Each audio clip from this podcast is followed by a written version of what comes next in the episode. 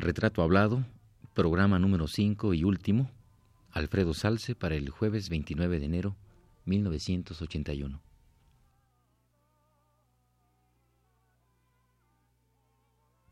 Radio UNAM presenta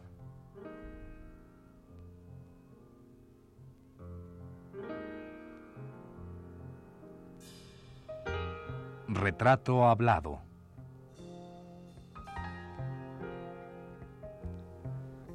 Alfredo Salce.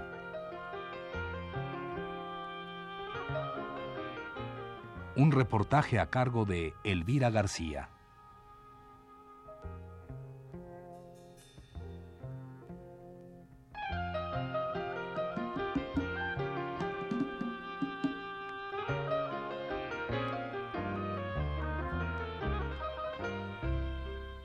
La obra de Alfredo Salce se ha ido creando lentamente, apartada, pero cierta, innegable y segura. Surge de la profundidad y no de las ventoleras del día que forman espumas en la superficie. No está flotando en lo efímero, tiene cimientos, fuera de moda y de modas. Está situada.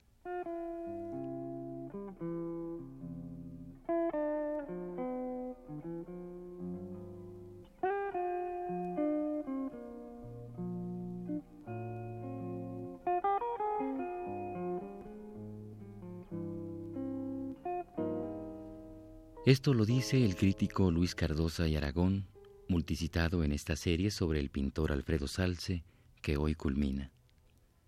Retomemos ahora el hilo de la conversación con el propio Salce en el punto donde la dejamos la semana pasada.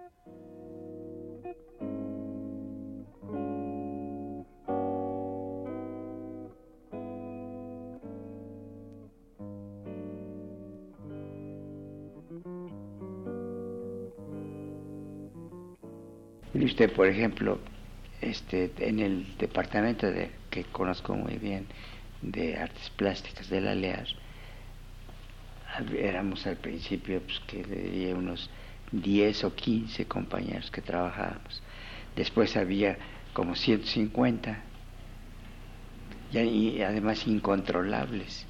Ya no se podía ni controlar gente que no iba hacer nada, nomás eran, iban a las sesiones, pero no hacían, a la hora del trabajo, no, pues yo estoy muy ocupado, yo no puedo, yo tengo que hacer esto, tengo que hacer el otro, ya no hacían nada, entonces se fue acabando la leer. ¿Y entonces, y luego ya este, se fueron saliendo algunas gentes hasta que ya se disolvió. En eso se acabó ya el, el periodo del general Cárdenas, se acabó el entusiasmo por las cosas sociales y murió la leer. Maestro Salce, ¿qué deja la Liga de Escritores y Artistas Revolucionarios, la LEAR, a la obra, a, las artes y al movimiento artístico de México? ¿Qué deja en sí? desaparece después de todo esto que usted me acaba de contar, de que se eh, convierte en una especie de bolsa de trabajo, se empieza a desintegrar, pero... Algo positivo. Deja algo positivo. Bueno, mire usted, que yo conozca el mismo taller de gráfica popular, el deseo de hacer algo ya sin aquellas intervenciones y todo eso, y el, la obra del taller. Ahora mire usted, del taller había no solamente el trabajo personal, sino también un trabajo este, social, como ya le había dicho una de las cosas que le da a usted idea, aunque en este momento no parezca muy importante, porque ahora todo es números muy grandes, pero para esos días fue mucho. Este, se hicieron unas hojas volantes con dibujos y inclusive versos y cosas así. Eso sí a la manera tradicional de Posada, sin pensar en él, porque los dibujos no tenían nada que ver, eran para una cosa muy, ilustrando algo muy concreto. Se trataba de que los intermediarios del, que compraban el maíz subieran el precio en las diferentes zonas con el Banco Agrícola, al pagaran lo que pagaba el Banco Agrícola. Entonces nosotros hicimos hojas que se daban, se repartían a veces hasta en avión. A los dos meses en algunos lugares el banco ya este, retiraba esas hojas porque los intermediarios subían el precio y el banco no quería hacerle competencia, nomás que dieran mejor precio a los campesinos. Se hicieron más de un millón de hojas, que ahorita pues no es decir nada, pero en esos días fue algo increíble. Claro, sí, claro. Eso fue uno de los muchos trabajos que, hizo la LEA realmente, digo, el, el taller de gráfica popular, de los cuales estábamos muy, muy contentos todos. Aparte de carteles, como le digo a usted, que durante la guerra se hicieron para la cosa de España, carteles, eh, en fin. Sí, maestro, y además de, de, la, de la cuestión real del taller de la gráfica popular, queda pues, no sé, algún espíritu de integración o de lucha, queda esa, ese espíritu después de la, de la desaparición del Alear? ¿o? Sí, sí. ¿O desaparece también con, No, pues los que, los que nunca creyeron en eso, que fueron ahí por otras razones, se les acabaron esas razones, ya no había chambas, no había nada de qué presumir, se acabó eso, pero quedaban las gentes que sí, este, que, que sí creían en eso y que este, aprendieron algo y tenían este, deseos de seguir haciendo cada quien en su, trabajo.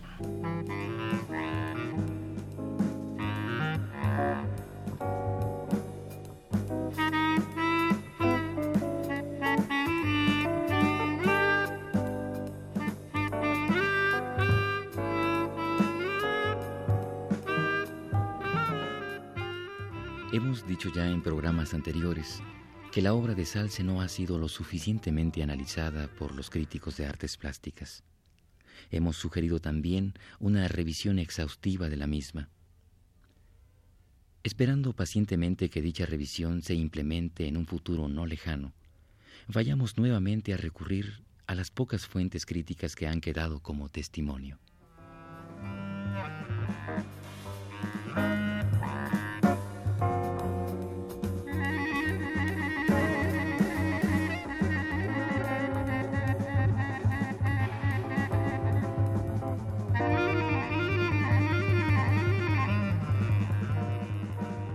Leamos ahora un brevísimo texto escrito por el poeta y ensayista Javier Villaurrutia, uno de los primeros artistas que se interesan tempranamente por la obra del pintor michoacano.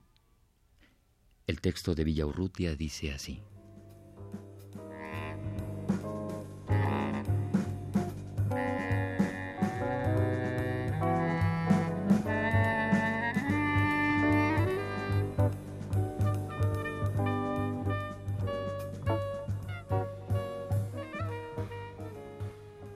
Una respiración lineal preciosa, una sangre color de poesía son los dones visibles de este joven dibujante, Alfredo Salce.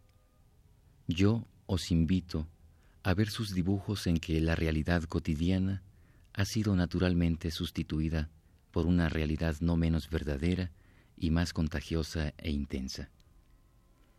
Yo os invito a oír sus dibujos en que las personas y las cosas parecen deslizarse y respirar, produciendo el único ruido digno de percibirse, el ruido que hace el silencio.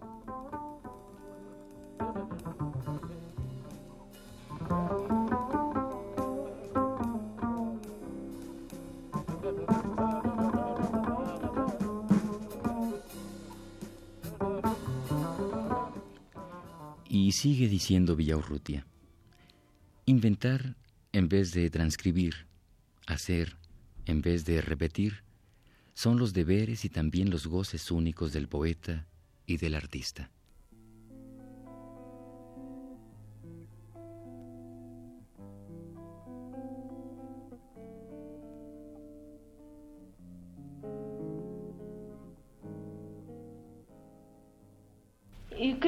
En este momento hay alguna algún movimiento semejante al propiciado por la Liga de Escritores y Artistas Revolucionarios? Pues más bien yo le preguntaría a usted. no conozco, pero usted está además al tanto, yo estoy aquí. Bueno, pero a usted le llegan, no le llegan de repente noticias o, no sé, aires así. No me han llegado, por eso le pregunto si usted sabe otra. No, pero de verdad, ¿usted cree que esto ya no se, no se genera, no se regenera?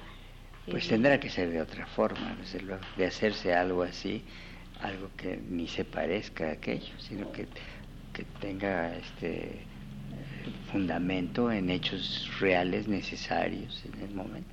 Claro. Porque en realidad, pues la LEAR nace con un, con un gobierno, con un, sistema muy, específico, ¿no? Claro, un clima político muy, muy especial que sí se prestó. Y esto supongamos que esto no existe en este momento, es espíritu. De bueno, mire usted, no, no crea usted, no empezó así. Empezó precisamente con, con este con la represión de calles a todo el movimiento social, porque a muchos compañeros que pegaban hojas de las que hacíamos en la lear, la policía los perseguía y los golpeaba y todo, de manera que no era tan fácil. Cuando el general Cárdenas ya realmente empezó a gobernar, es cuando se, se propició todas estas cosas, pero la LEAR no empezó con ellos, con el general Cárdenas, empezó desde antes. Entonces era una organización un poco clandestina, un poco... Bastante, Bastante sí, clandestina. Sí. Entonces ya después con, con Cárdenas se, hace ya, más fácil. Ya se, y todo se facilitó, sí.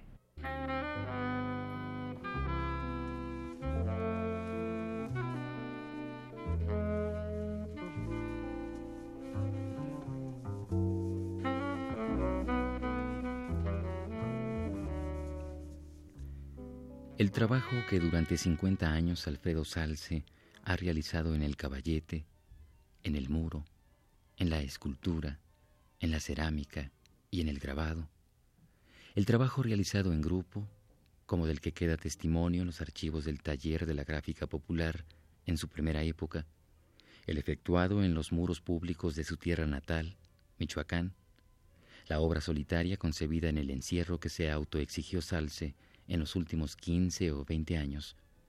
Toda esta labor artística se exhibirá próximamente en el Museo de Arte Moderno de México.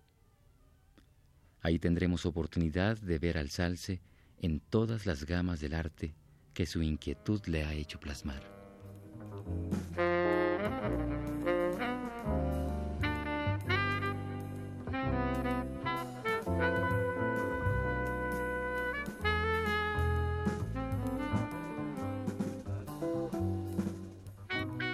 Escuchemos a Raquel Tibol, la crítica de arte que ha tenido a su cargo la selección del material de Salce que ha de colgarse en el museo y quien además ha escrito ya el texto de presentación del catálogo ilustrativo de la exposición.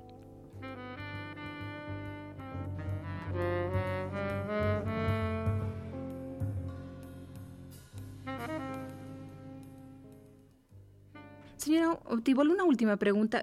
¿Qué objetivo, qué finalidad ha tenido el, organizar una exposición del señor Alfredo Salce a, en, este momento que la idea surgió de Fernando Gamboa. Hace tiempo que Fernando Gamboa, después de que Alfredo Salce lo invitó a la gran retrospectiva que se presentó en el Museo de Arte Contemporáneo de Morelia, quedó tan impresionado con la obra de su viejísimo amigo, de su casi hermano Alfredo Salce, que lo invitó a exponer en el Museo de Arte Moderno. Alfredo Salce, que ya estaba invitado a participar en el Salón de Invitados, eh, desistió de la posibilidad de participar en el Salón de Invitados y prefirió meter todo su empeño, todo el esfuerzo que para el artista significa en hacer esta gran retrospectiva de su propia obra creo que va a ser uno de los éxitos del 81.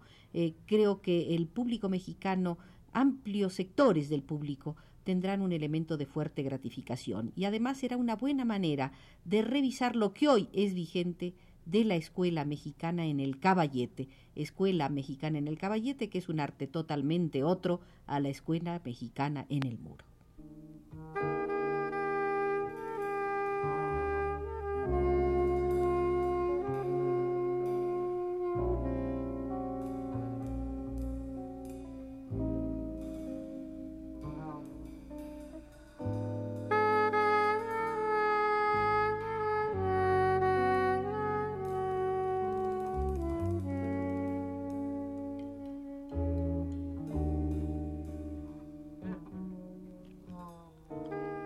Este último programa de la serie sobre Alfredo Salce se transmite semanas antes de la inauguración de la muestra retrospectiva de Salce.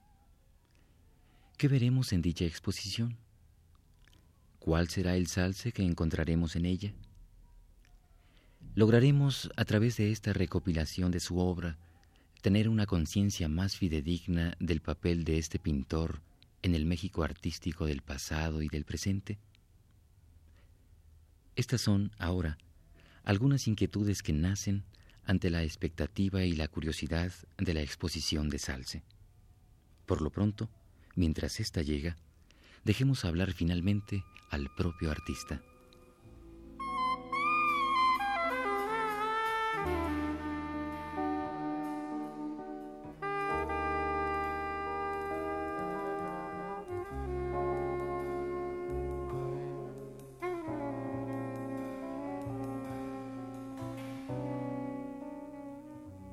¿Durante cuántos años estuvo usted dando clases aquí en Morelia, maestro?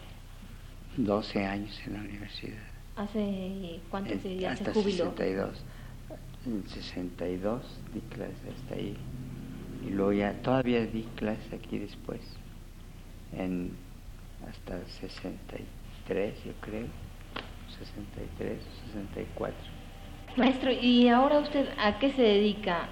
Ya que ha dejado las clases, todo esto, ¿a qué se dedica? A lo mismo. Hago escultura, hago grabado, hago pintura, dibujo. Pero ya sin obligaciones de ir a dar clases ni nada, eso es Nada. nada más para usted. Bueno, no, mire usted, por ejemplo, sí, pues para mí y para... He hecho varios trabajos, ¿ves? Para el gobierno, he hecho muchas cosas. Este, hice esos, esos esculturas que están ahí en el... En, en la esquina, ahí, eh, que son este, unos bajorrelieves que son bastante, son siete metros, son tres. Y el tema era muy interesante. Me pidieron que hiciera un monumento y dije, bueno, pues les propongo hacer esto en que puedo desarrollar una idea. Entonces es el tema, la contribución de los michoacanos en las tres constituciones. Y eso es lo que hice. Así es que, ¿Y qué otros trabajos han quedado aquí en Michoacán, maestro? Aparte de eso. bueno, usted, hay unos murales en la casa natal de Morelos, que ahora es biblioteca. En la hi- hice otros pero ya los destruyeron porque se destruyó el edificio en la cámara de diputados luego en, en palacio y en el museo Maestro, ¿qué piensa usted de esto de que se destruyan las, las obras? ¿No, No, no ¿qué- siente usted que qué- se le parte un pedazo de...? pues que quiere usted que sienta se siente muy feo nada más y no hay nada que hacer Bueno, pero se puede reclamar, ¿no? No, no vale. no porque eso parece como ciertos compañeros que les encanta que se hable de ellos en periódico pero ¿A usted no le gusta que se hable de usted? no ¿Qué maestro? ¿Para, ¿Para qué? Bueno, ¿a usted qué le gusta además de...? Seguramente nada más le gusta pintar y grabar y... y- Ah, no, me o gustan sea, eso, es- eso su vida. Me gusta el guacamole y, el guacamoleo. Las dos cosas. Oiga, maestro, yo quisiera que me hiciera una especie de... ¿Qué sería? ¿Resumen o recuento de su vida? ¿Cómo ha sido su vida? Uy, ¿para qué le digo? Pues como ha sido, pues muy a gusto pintando y las cosas que me han retirado de pintar por momentáneamente, pues me- no me gustan. ¿Cómo que como todo el mundo. Pues los problemas que todo el mundo tiene, ¿no? Pues, problemas de cualquier orden, o, o familiares, o con dificultades con gentes de fuera, y todo eso, pues como todo el mundo, ¿no? Pero eso no me ha quitado a mí las ganas de vivir y seguir pintando. Pero siente que su vida ha sido lo que usted ha querido que sea. Desde un principio usted quería pintar, a pesar de que han dicho que el Claro. pintor era un borracho, un Claro. esto, el otro, y Sí. de acá y de allá. Claro, ya me convencí que no es cierto, porque yo no soy borracho. No, pues eh, eh, estoy contento de, de- de poder trabajar, de poder pintar. Pues, me imagino que todos los compañeros pintores han de sentir lo mismo, ¿no? ¿Tiene usted así como ideal de alguna obra que usted no haya todavía ah, hecho? Claro, ¿Cuál sería? Claro, por eso es que le digo a usted que me da risa todas esas cosas que eh, tratan de aparecer como un... Estoy lejísimos de los de las cosas que yo quisiera hacer. ¿Cómo qué cosas, por ejemplo? Pues pintar bien, aprender a pintar, ¿qué más? Aprender a pintar, pintar bien, dibujar bien, grabar bien, superarse, eso es todo. Pero eh, una obra en concreto que usted quisiera hacer, hacer algún proyecto que haya así como soñado o haya... Ah, pues sí, hay muchas cosas que me gustaría hacer todavía. Por ejemplo, ¿cuál? Que, pues algo que, que este que tenga una, una relación con gente que lo desee y que yo pueda que yo pueda hacer digamos mire usted por ejemplo esto que hice aquí me gustaría hacer más cosas como estas pero eso solamente el Estado puede hacerlas porque ningún particular puede pagar eso de lo que cuesta un monumento y cada día más caro. Pero eso me gustaría hacer trabajos con este en que todo el mundo pueda gozarlos como ha sido la tradición de la escuela mexicana después del, de la revolución eso me gustaría claro. ahorita que menciona la escuela mexicana de pintura eh, que siempre está un poco ya cada vez más en debate no el asunto de, de la escuela mexicana de pintura eh, en el sentido de que sea un arte para todos siempre todo esto. ¿Usted cree que es vigente todavía? Bueno, pues si este si se pide sí, pues ¿por qué no es ser vigente?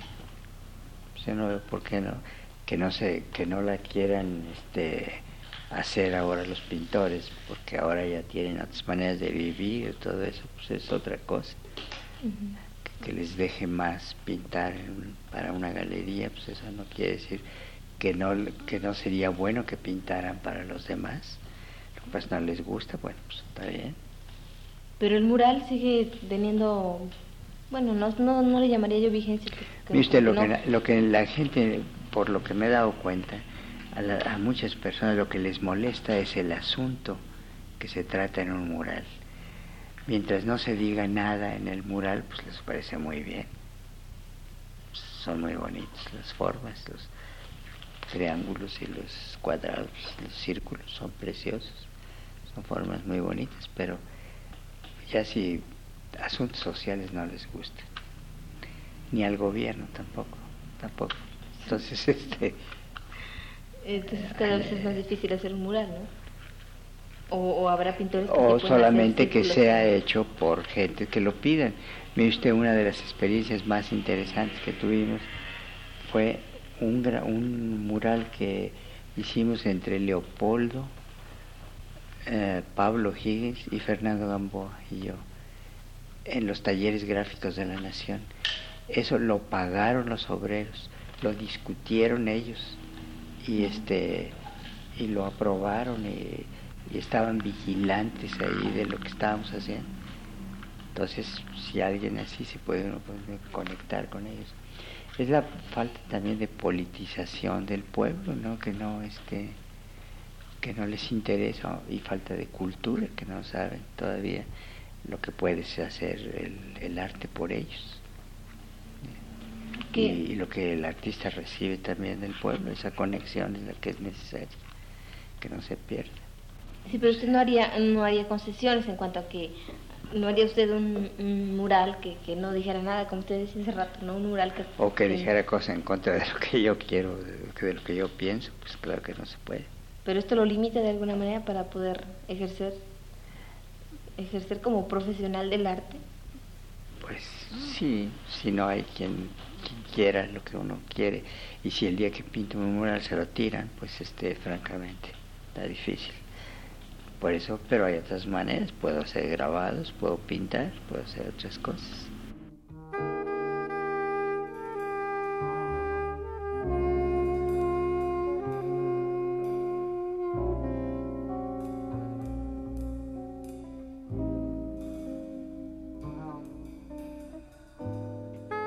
Esta fue la quinta y última parte del programa sobre Alfredo Salce.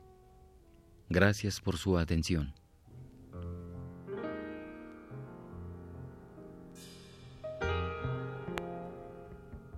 Radio UNAM presentó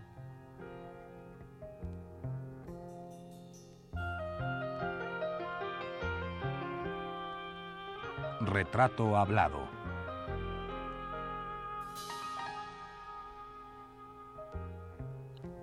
Alfredo Salce.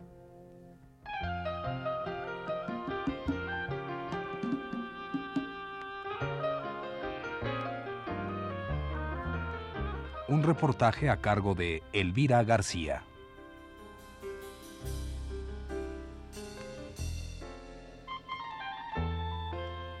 Realización técnica, Manuel Garro, en la voz de Fernando Betancourt.